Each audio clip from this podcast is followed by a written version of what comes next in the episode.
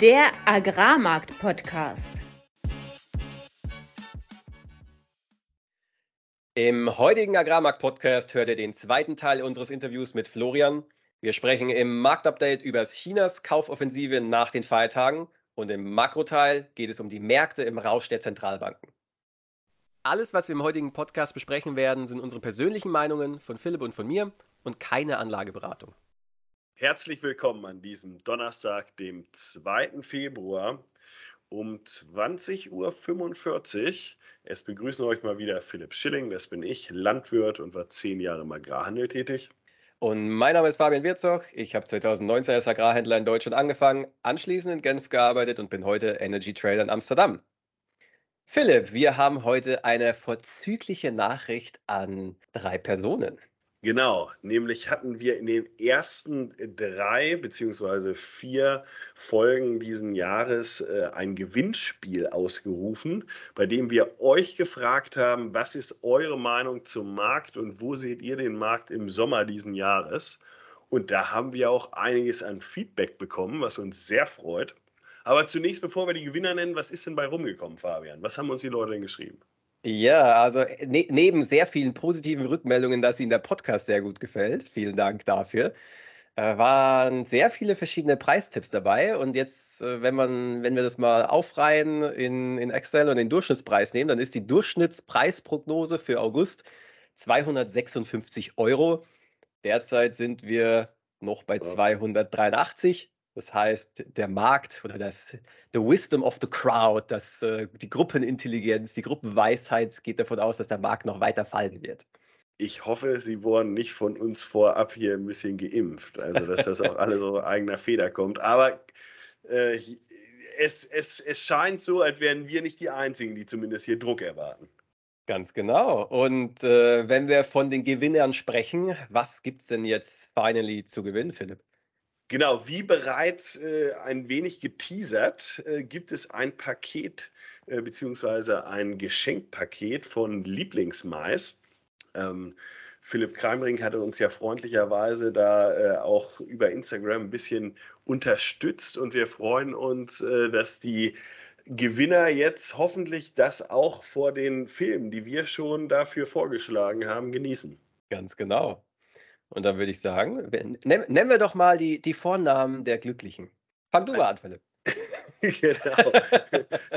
es, es, sind zwei Männer, eine Frau. Äh, wir starten mal mit Paula. Der zweite Gewinner ist Christoph. Und unser dritter Gewinner heißt Jakob. Herzlichen Glückwunsch.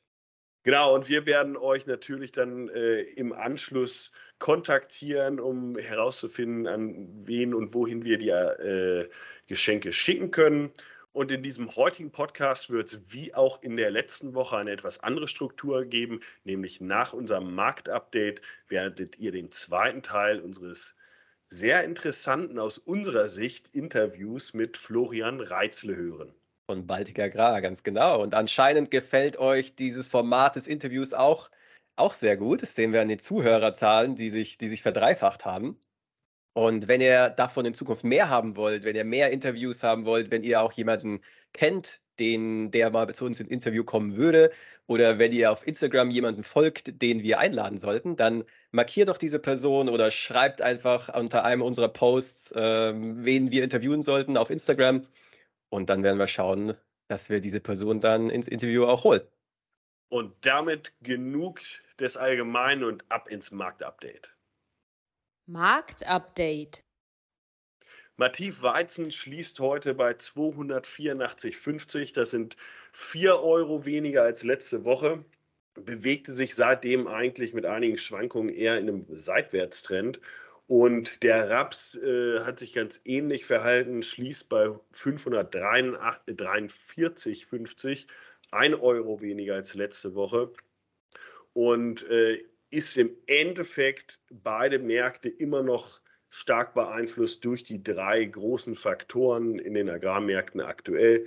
Die potenzielle Eskalation in der Ukraine, die wiedererfachte Nachfrage in China beziehungsweise äh, die Erwartung derer und die ausbleibenden Regenfälle in Argentinien. Jetzt aber noch mal ein bisschen im Detail. neben den Makrofaktoren, auf die Fabian dann noch kommt, weil der Euro-US-Dollar auch extrem stark geschwankt ist, gerade die letzten beiden Tage. Ähm, Neujahrsfest in China hatten wir gesagt, die Erwartungen waren und durch die Flash-Sales in den USA wurden, wurden diese Erwartungen auch noch ein bisschen unterstützt, dass dort sehr viel Nachfrage für gerade für US-Weizen und Mais und Soja äh, kommt nachdem dieses Neujahrsfest äh, vorbei ist. Und tatsächlich, heute kam gerade eine News raus, dass die letzte Woche die größte Einkaufswoche China in den, Chinas in den USA war seit Mai letzten Jahres. Also ja, da kam jetzt unheimlich viel Nachfrage, äh, die letzte Woche so noch nicht als äh, chinesisch benannt wurde. Die Weizenverkäufe aus den USA waren allerdings, äh, allerdings äh, unter Erwartungen. Mais und Soja wurden davon schon zumindest äh, für einen Teil der Woche unterstützt. Ähm, gucken wir näher zum Weizen. Da sehen wir, dass die ägyptische Importbehörde GASC ähm, heute wieder einen Tender herausgegeben hatte für Februar und März. Insgesamt wurde dieser sehr aggressiv offeriert von einer Vielzahl von ähm, äh, Unternehmen. Das war nicht ganz so erwartet, beziehungsweise hatten viele vielleicht auch die Vermutung, gerade wegen dieser Eskalation oder drohenden Eskalation in der Ukraine, dass vielleicht äh, Firmen wieder vorsichtiger werden. Aber das Gegenteil ist der Fall. Äh, Preise sind 14 Dollar unter dem letzten Tender. Äh, wir sehen auch gegenüber dem letzten Mais-Tender, dass die Weizenpreise mittlerweile fast unter oder gleichpreisig mit den Maispreisen äh, nach Ägypten sind. Russland äh, kann auch weiter stark exportieren, wird überhaupt nicht, also der milde Winter, der uns ja auch deshalb nützt, weil wir weniger Energie verbrauchen, hilft natürlich auch gleichzeitig, dass weiter verschifft werden kann. Die Häfen exportieren ungebremst, auch wenn es dort langsam wohl Inlandslogistik-Schwierigkeiten gibt, weil halt viel auch äh, gerade Kriegsgüter transportiert werden müssen mit Zügen und weil in der zweiten Jahreshälfte natürlich auch mehr gerade des Weizens vom Inland zu den Häfen transportiert werden muss, hört man langsam von leichten ähm, Problemen in der Logistik, aber dennoch exportieren wir für einen Januar und jetzt äh, beginnenden Februar fast Rekordzahlen aus Russland, ähm, was so nicht ganz zu erwarten war. Also da sehen wir eigentlich nicht diese Einschränkungen. Ähm, dann aber wieder Richtung Südhalbkugel geguckt. Äh, USDA-Attaché in Argentinien äh, hat jetzt gerade die Sojaernte runtergenommen auf 36 Millionen Tonnen gegenüber dem eigentlichen USDA-Wert noch von 45,5. Das heißt, die Schätzung, was die Sojaernte angeht, äh, und gleichbedeutend eigentlich auch im Mais, ähm, gehen jetzt auch von USDA wahrscheinlich weiter runter. Andere sind da jetzt mittlerweile aber noch bei 39 Millionen Tonnen, weil die letzten Niederschläge wohl auch etwas, unter, etwas geholfen haben, dass die Bestände weiter wuchsen. Ähm, aber die nächsten zwei Wochen werden sehr entscheidend für die argentinische Ernte werden. Bleibt es dort trocken und aktuell sieht es warm und trocken aus, dann könnte das wirklich katastrophal gerade für Soja werden, äh, eventuell auch für Mais. Und ähm, da ist weiter Spannung drin. Das heißt, zwei dieser drei Faktoren, nämlich China und Argentinien, sind eigentlich weiter unter Spannung, während die ähm, Geschichte um die Ukraine aktuell eher äh, nicht den Markt so stark beeinflusst. Gucken wir nochmal generell auf die EU. Hier sehen wir, dass die Exporte weiter laufen, allerdings mit geringerer Geschwindigkeit, gerade für Weizen Brüssel sagt jetzt, wir sind bei 18,8 Millionen Tonnen. Andere sagen, laut den ähm, tatsächlichen Schiffen, die rausgegangen sind, müssten wir eher Richtung 20 Millionen Tonnen sein. Das kam ganz viel aus Frankreich. Dort sieht man jetzt auch schon in den Inlandsmärkten, dass es ein bisschen knapper wird. Die Inlandsmärkte zahlen drauf, um den Weizen im Land zu halten, wohingegen Deutschland, Polen, Baltikum anscheinend noch genügend Ware hat und hier die physischen Märkte eher etwas unter Druck sind gegenüber dem Exportmarkt. Ähm, wir sehen Maisimporte weiter stark in die EU. Das füllt natürlich zum Teil auch die Lücke vielleicht des teuren Weizens. Und äh, solange das aus der Ukraine läuft, sind halt die äh, Maisimporte auch noch hoch.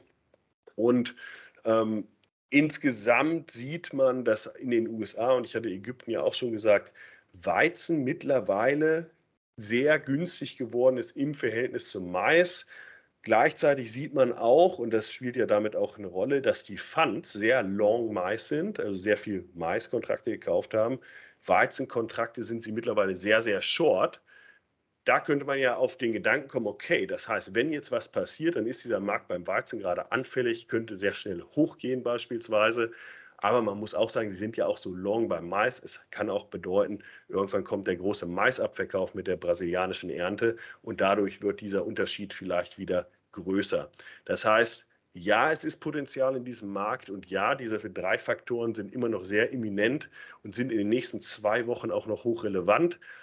Aber gleichzeitig sehen wir die brasilianische Ernte langsam auf uns zukommen und äh, der Weizenmarkt hat es bisher nicht geschafft, aus diesem Ab Abwärtstrend auszubrechen. Beim Raps haben wir immer darüber gesprochen, dass es gut ist, beim nächsten Bounce darauf zu achten, dass man auch noch dabei ist. Es wirkt ein bisschen so, als wären wir gerade in diesem Bounce. Wie weit der noch geht, das äh, hängt sicherlich auch vom Sojakomplex mit ab. Aber ähm, man sollte sicherlich darauf achten, dass diese Märkte bisher immer schnell waren, wenn, wenn wieder gegenteilige News kam und deshalb zu dir, Fabian.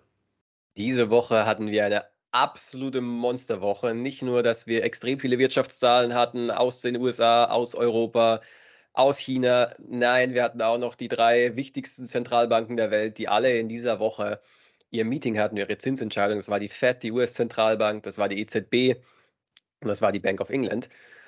Aber erstmal Überblick, was ist passiert. Aktien sind dreieinhalb Prozent hoch, der SP 500, der Euro-US-Dollar erstaunlicherweise jetzt gerade wieder nahezu unverändert, um 0,2 Prozent gestiegen auf 1,09, war kurzzeitig bei 1,10, also sehr stark gestiegen nach der, nach der FED-Zinsentscheidung, heute nach der EZB-Entscheidung wieder runter. Und Öl ist wieder bei 77 Dollar, runter also um 5,6 Prozent.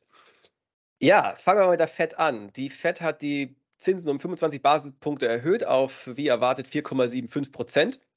Der Markt ist eigentlich leicht hawkisch in dieses Zentralbankmeeting reingegangen, also leicht in der Erwartung, dass Paul wieder die üblichen, äh, die üblichen Statements ablässt, von wegen die Inflation ist weiterhin stark, wir müssen weiter und länger und äh, erhöhen und Zinsen oben lassen und dass wir senken, ist überhaupt nicht ersichtlich, bla bla bla. Und er hat dann aber tatsächlich gesagt, ja, wir können sagen, dass der disinflationäre Prozess gestartet hat. Das ist natürlich wieder wunderbarer Notenbanker-Sprech, aber der Markt hat das vor allem als Kaufen interpretiert und zwar hm. aggressiv kaufen. Nasdaq ist nach oben geschossen, S&P 500, der Euro US-Dollar ist hochgegangen, also Euro runter, Euro hoch, US-Dollar runter.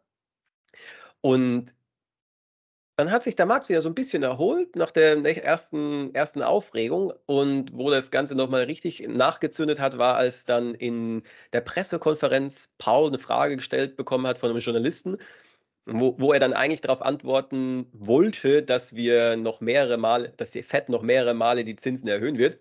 Aber ihm ist dann das Wort vermutlich rausgerutscht. Vermutlich mehrere Male erhöhen und vermutlich bedeutet faktisch gar nicht mehr.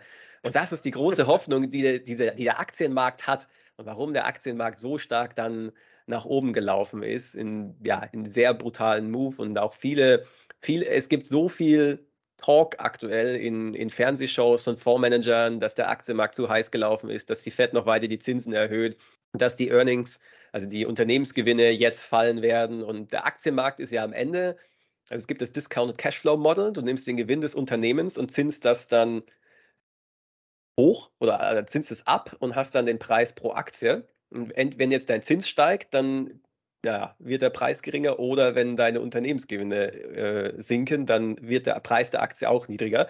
Und, und aktuell sehen wir, dass die Zinsen eben steigen. Das heißt, Druck auf den Aktienmarkt und gleichzeitig Unternehmensgewinne auch jetzt anfangen zu fallen. Das heißt, nochmal schlecht. Also Aktien, Unternehmensgewinne stehen oberhalb vom Bruch, die Zinsen unterhalb vom Bruch.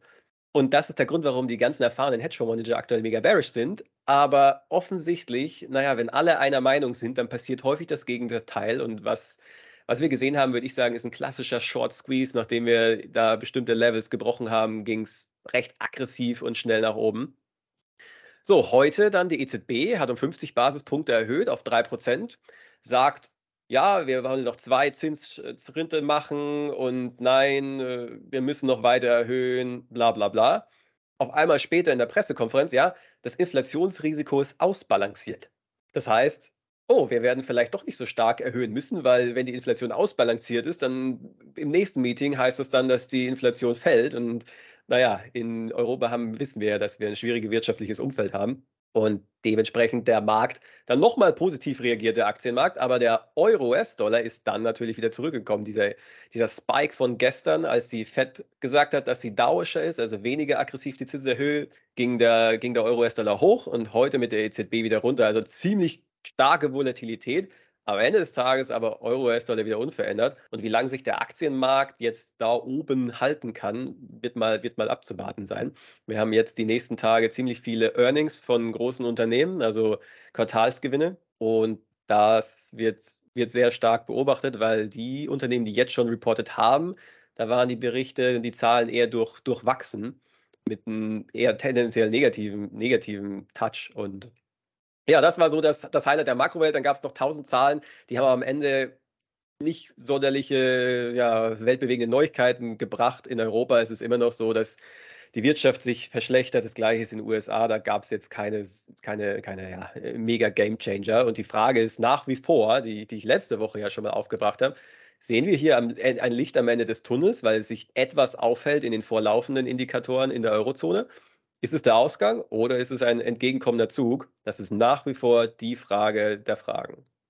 Und weil wir die heute noch nicht abschließend beantworten können und wahrscheinlich auch die nächsten Wochen immer nur Tendenzen ableiten, ähm, werden wir jetzt uns erstmal wieder unserem Interview zuwenden. Und Fabian, wiederhol doch nochmal ganz kurz für die neuen Zuhörer, was war letzte Woche los? Was sie verpasst haben, meinst du?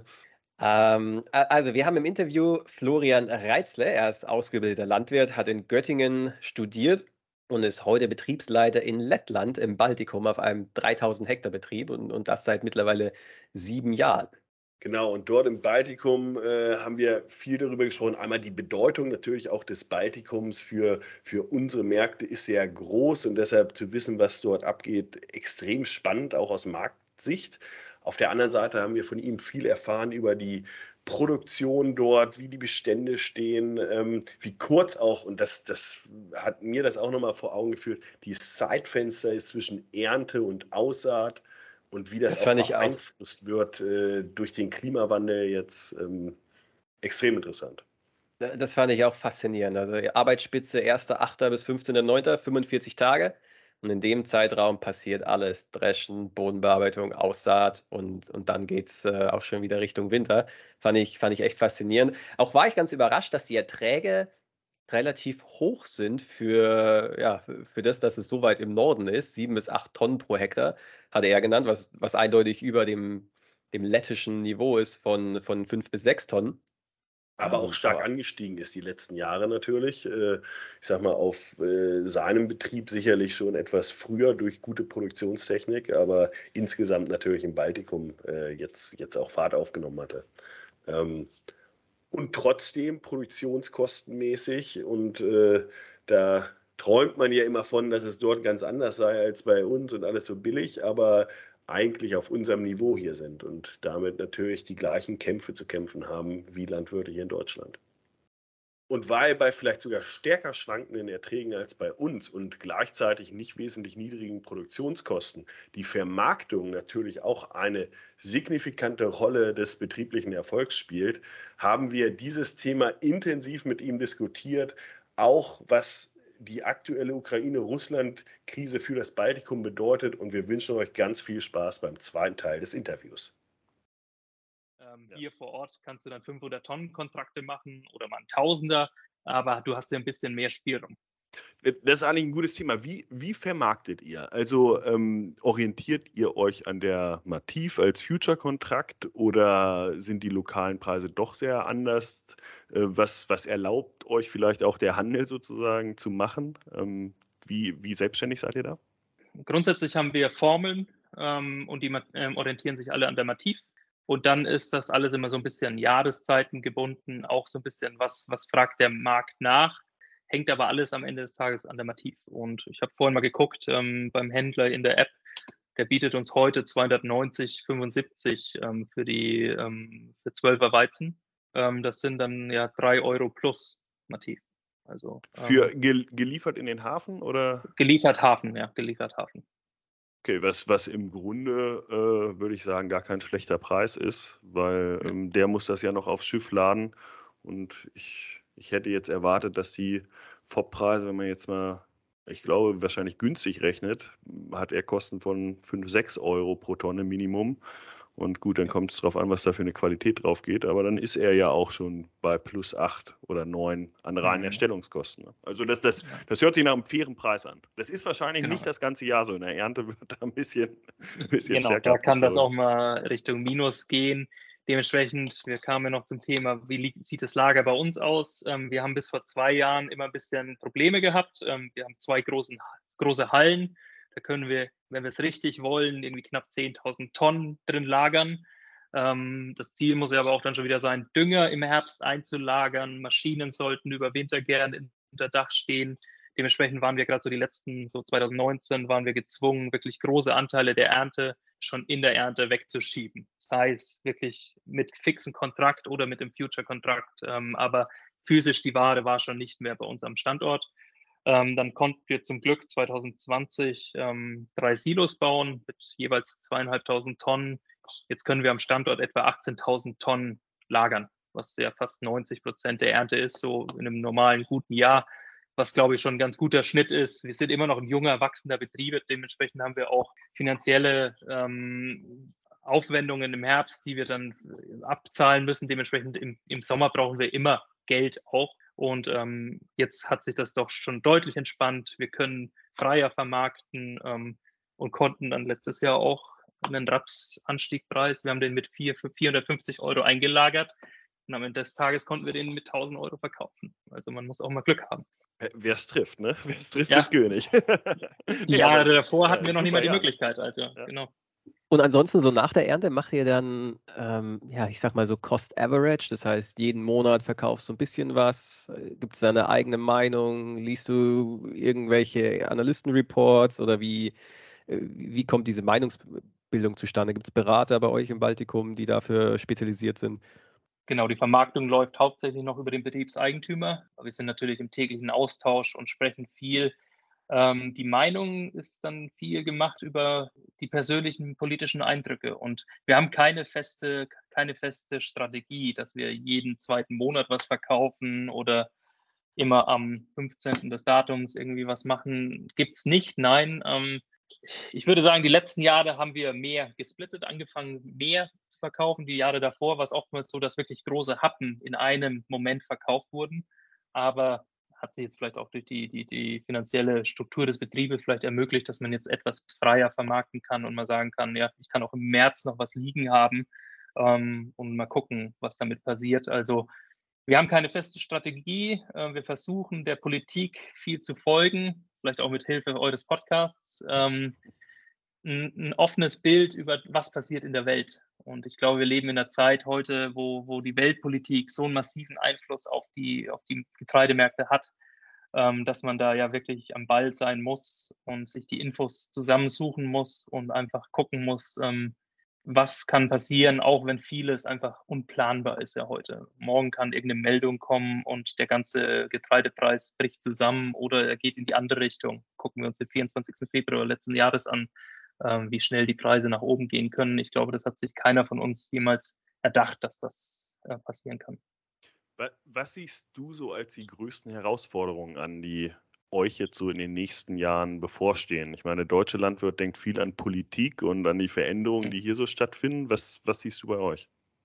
Bis vor zwei Jahren hätte ich gesagt, dass Politik hier kein so großes ähm, Thema ist. Leider mit dem aktuellen GAP, was jetzt raus ist, ähm, wird Politik ein Riesenthema auch im Baltikum. Auch hier kommt der Green Deal einfach durchweg richtig mit einer ja, harten Faust an, muss man sagen. Also das ist so wirklich von heute auf morgen ganz andere Politik, deutlich grüner, deutlich aggressiver und es fehlen so ein bisschen die Fundamentaldaten. Warum müssen wir solche Daten oder solche Zahlen äh, ähm, erwirtschaften? Ähm, diese 50 Prozent Pflanzenschutzeinsparungen, was ja ein großes mhm. Thema ist in Deutschland, ähm, soll ja auch in Lettland umgesetzt werden. Wir haben aber im Vergleich unterdurchschnittliche ähm, Verbräuche an Pflanzenschutzmitteln, schon historisch. Aber davon jetzt auch nochmal 50 Prozent abzuziehen, warum? Also. Wird, es wird ja immer unterstellt, äh, in Osteuropa wird nicht so hart kontrolliert. Ähm, Ach, nein, das ist, ist, ist glaube ich, eine Mehr. Ähm, ja. die, die, möchte, die möchte der deutsche Landwirt aber hören. Ja. Nein, nein, nein, natürlich. Also, also, ist bei euch genauso, ne? Das alles und jeder wird kontrolliert und ähm, vielleicht in einer anderen Form, aber ja, hier gibt es noch die, die gute alte Bescheid oder die Anschwärzer-Methodik, also leider auch Landwirte unter sich, die sich gegenseitig anschwärzen ähm, beim, bei den Ämtern, gang und gäbe.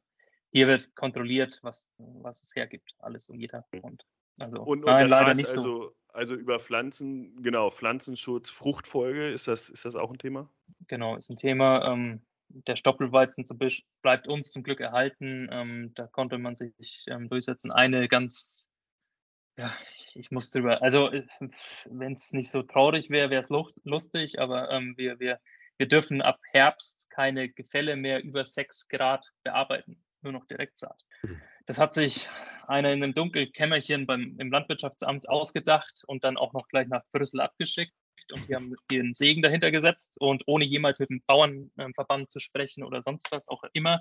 Uns wurden dann nur die endgültigen Tatsachen vorgelegt. Ähm, wir hatten letztes Jahr Wahl, jetzt haben wir eine neue Regierung, haben einen neuen Landwirtschaftsminister ähm, und auch einen, zum Glück einen guten Staatssekretär, der selbst vom Ackerbaubetrieb kommt, der so ein bisschen pflanzenbaulichen Verstand hat und Acker, äh, praktischen Verstand hat. Und jetzt versucht er auch noch viel wieder ins Richtige zu, zu biegen. Aber ähm, Politik wird hier ein großer Spieler und wird uns, und meine größte Befürchtung ist einfach, ähm, ja, die Stabilität dieser guten Erträge in Zukunft ähm, einfach auch noch ja, wiederholen zu können. Ähm, wir werden einfach zu politisch beeinflusst und nicht alles, was uns die Politik vorlegt, ist, ist, ist praktisch umzusetzen und hat einen praktischen Sinn. Und ähm, ähm, ja, das, das wird eine große Herausforderung die nächsten fünf Jahre und wir werden sehen, in was es ändert. Ähm, also es sind sehr spannende Zeiten und da kommen große Herausforderungen auf uns zu. Ja, dieser Green Deal ist ja wirklich ein massiver Einfluss, wenn man bedenkt, Europa ist einer der größten Nahrungsmittelexporteure der Welt und wird je nach Szenario, da gibt es verschiedene, entweder gerade so Selbstversorger sein oder Nettoimporteur werden äh, ist, ist, schon beeindruckend. Und was ich, was ich spannend finde, ist, dass es im Baltikum tatsächlich genau das gleiche Thema ist wie, wie, wie in Deutschland, weil man meint ja immer, in, wie, wie Philipp auch gemeint hat, in Osteuropa ist alles anders, äh, da wird nicht kontrolliert, da hat man noch diese große Wachstumsstory. Hm, ja, aber tatsächlich habt ihr genau die gleichen Probleme, so wie ich das höre. Wir sitzen am Ende des Tages in einem Kahn, der nennt sich EU ähm, und der wird gesteuert von, von ja, ähm, ja. Bürokraten. Muss mich jetzt zurück. Ja, ja, ganz genau. Und da sitzen wir alle in einem Boot leider. Wie, wie siehst du denn, wenn man die große Politik jetzt auch anspricht, wie ist denn also der Einfluss von dem Russland-Ukraine-Krieg jetzt bei dir vor Ort auf deinem Betrieb? Riesig. Siehst du da ähm, einen? Also, also es gibt zwei Punkte. Also den, den, den gesellschaftlichen Ukraine-Krieg und Russland-Krieg, weil einfach und das ist ein Thema, das kann ich nicht mal hier zu Hause diskutieren, weil der Lette, ich kann das nicht, ich, ich habe es nicht erlebt, aber jeder Lette hat sehr, sehr schlimme Erfahrungen mit Russen gehabt. Ähm, dass, dass die, die Großeltern deportiert wurden nach Sibirien. Die haben hier wirklich einfach mit einem großen Messer um sich geschlagen und alles klein gehalten und haben den Letten so malträtiert über 50 Jahre. Und der Lette ist ein, das ist ein Volk, das sind sehr ruhige Menschen, aber wenn du die für dich gewinnst, dann die halten dir auch den Rücken, die, die fallen dir nicht in den Rücken, die unterstützen dir, die ziehen mit dir mit. Ähm, und der Lette, der, der, der, der haut dir auch nicht aufs Maul, wie man es vielleicht aus Russland oder sonst wo mal kennt, sofort, wenn du irgendwie was falsch sagst, sondern der ist wirklich, der nimmt lange auf, aber irgendwann bricht es raus. Und dieser Russlandkrieg war für ihn der Punkt, wir haben es jetzt, wir haben die Schnauze voll gegen den Russen. Die unterstützen das ja auch alles mit Geld, mit Waffen, in, in großen Summen. Ich glaube, wir haben schon mehr gespendet als Deutschland. Ähm, und wenn man sich mal die BIPs der beiden Länder anguckt, dann ist das im Verhältnis so gesehen ja wirklich massiv.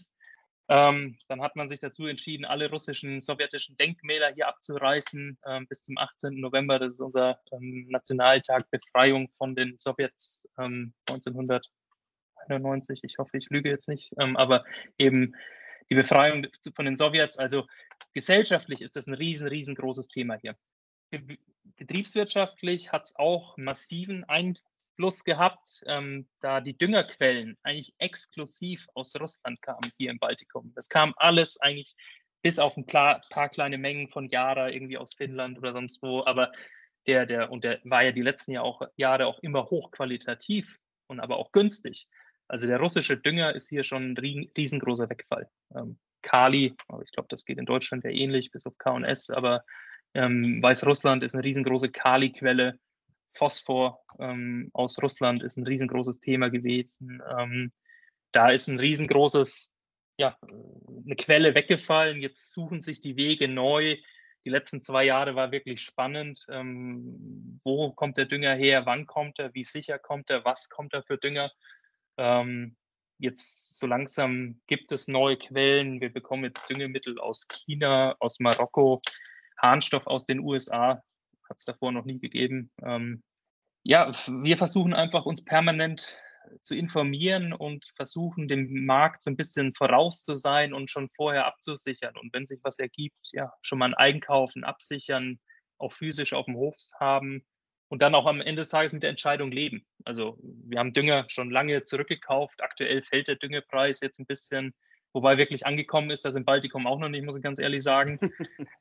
Wir, aber, wir arbeiten ja. auf 36 Meter. Für uns ist die Düngequalität auch sehr entscheidend. Ähm, und wenn ich dann Ware habe, die qualitativ auch gut ist, hm, dann müssen wir die kaufen. Und somit können wir den Betrieb absichern und weiterlaufen lassen. Und jetzt, wir kennen jetzt unsere groben Kosten und an denen müssen wir jetzt weiterarbeiten. Und wenn der Preis dementsprechend jetzt vielleicht auch nochmal, also der Verkaufspreis gut ist, vielleicht muss man schon mal den ersten Getreidekontrakt machen.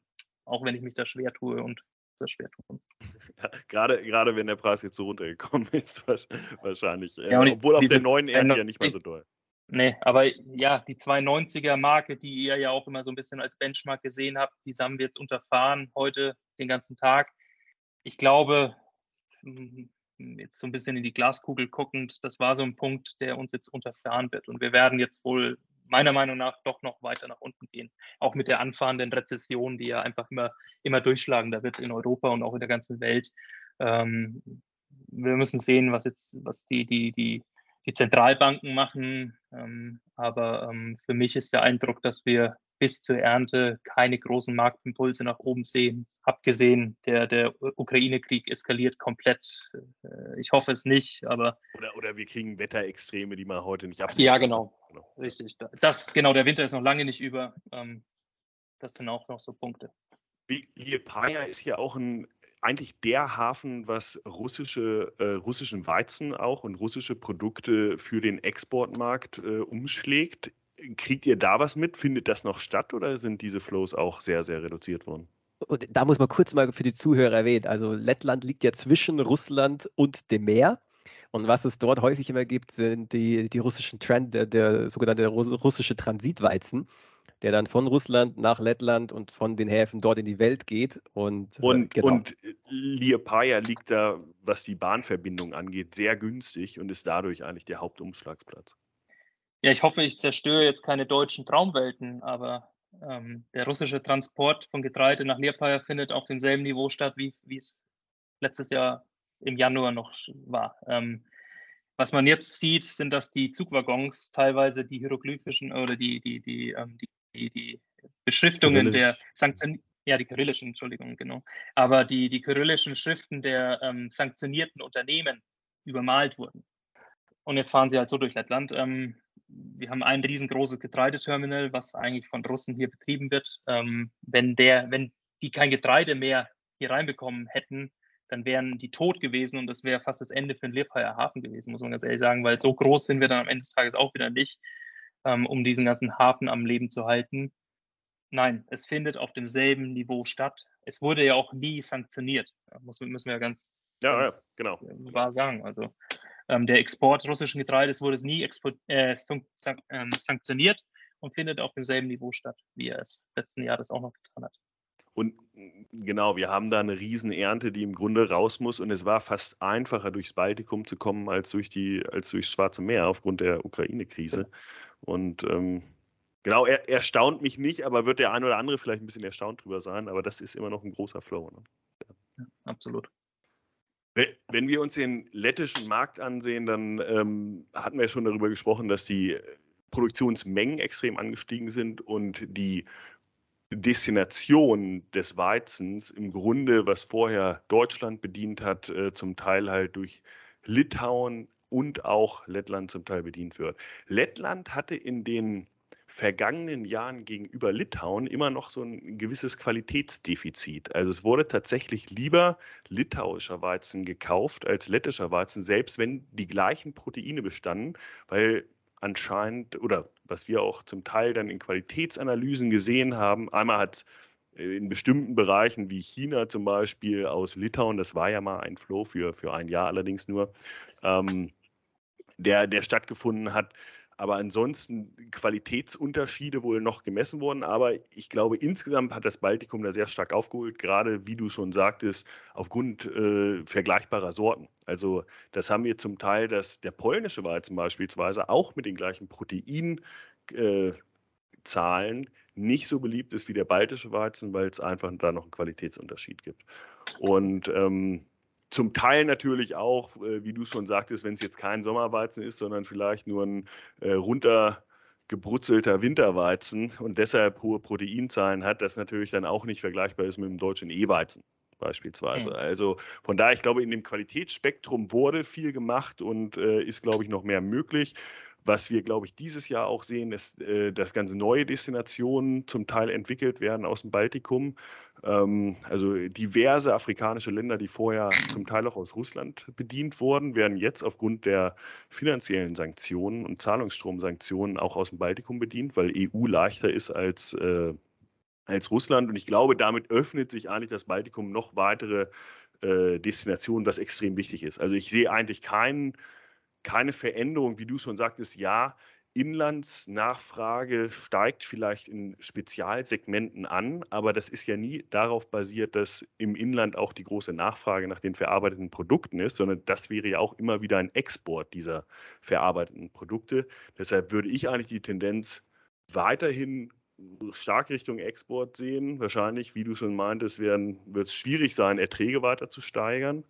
Ähm, dann ist eher die Frage, kommt da noch mehr russischer Weizen quasi durch und äh, wie entwickelt sich der. Aber ich glaube, diese Basis, also je mehr Destinationen du auch bedienst, desto mehr werden auch aufmerksam beispielsweise auf diese Ursprünge. Und das, das ist eigentlich so extreme Jahre, wo man auf einmal neue äh, Länder bedient, das kann sehr positiv langfristig sein, weil wenn, wenn Mühlen in Länder, in afrikanischen Ländern erstmal sehen, ach, das geht ja auch mit lettischem Weizen, dann ist dieser äh, Sprung das nächste Mal nicht mehr so groß. Und ähm, deshalb glaube ich, ist das, kann das aktuell recht positiv sein für, für die zukünftige Vermarktung. Und ähm, na gut, das, das, Argument verstehe ich voll, dass man am Ende keinen Hochqualitätsweizen sozusagen produziert, wenn man dafür Tonnage abgibt. Und ähm, das ist wahrscheinlich äh, für den Handel schade, aber am Ende natürlich ökonomisch absolut nachvollziehbar. Und ähm, ja, von daher sehe seh ich das eigentlich für das Baltikum weiterhin extrem positiv. Und wie du meinst, wenn da noch das Klima mitspielt in Zukunft, äh, wird das Baltikum weiterhin da Deutschland und anderen Nationen den Rang ablaufen, was den Export angeht.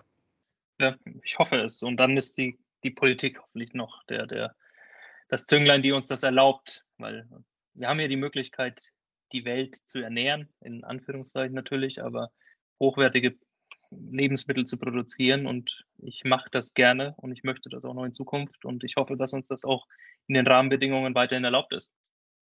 Noch eine letzte Frage ähm, für die ganzen äh, deutschen Landwirte, da, damit sie in Naht erblassen. Was kostet aktuell so ein äh, Hektar in Lettland, wenn man ihn kaufen könnte? Ähm, schwer zu sagen, abhängig von Regionen, aber kaufen könnte, ist, ist das große Thema. Man kann fast nicht mehr kaufen. Ähm, 8000 Euro und aufwärts ähm, muss man mittlerweile einplanen und es geht auch ins Fünfstellige und die Tendenz ist nach oben führend. Gleicht sich an mit der Zeit und äh, Ganz genau. gut. Pachten ja. sind völlig in den Jahren durch die Decke geschossen. Also während ich beim Kaufpreis eine Verdopplung ungefähr gesehen habe in den sechs Jahren, die ich hier bin, haben wir beim Pachtpreis eine 300, 400 Prozent Steigerung gesehen. Aber der große Punkt ist kaufen können. Es gibt kaum verfügbares Land aktuell. Und wenn man pachten möchte, dann ist man bei 400, 500? Ja, 400, mittlerweile 300, 400. Das ist schon. Ja, und das im Verhältnis gesehen, da ist kaum noch Geld zu verdienen. Also. Die, die, die, der Wild West ist nicht mehr der Wild West, sondern hat sich auch sehr ja. stark angepasst ne? an, genau, äh, an, das, an andere europäische Länder. Ja, und damit würde ich sagen, kommen wir auch zu, schon zum Ende von diesem sehr interessanten Interview.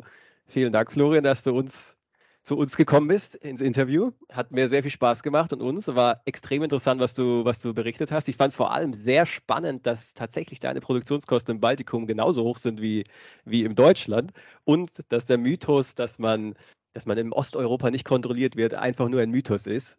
Und äh, damit freuen wir uns äh, sehr, vielleicht auch in Zukunft mal wieder ein Interview mit dir zu führen. Gerne, gerne. Hat ja. mich gefreut, dass ich eingeladen wurde und ich hoffe, ich konnte allen ein bisschen was erklären und erzählen, wie es hier läuft. Und ja, vielen Dank.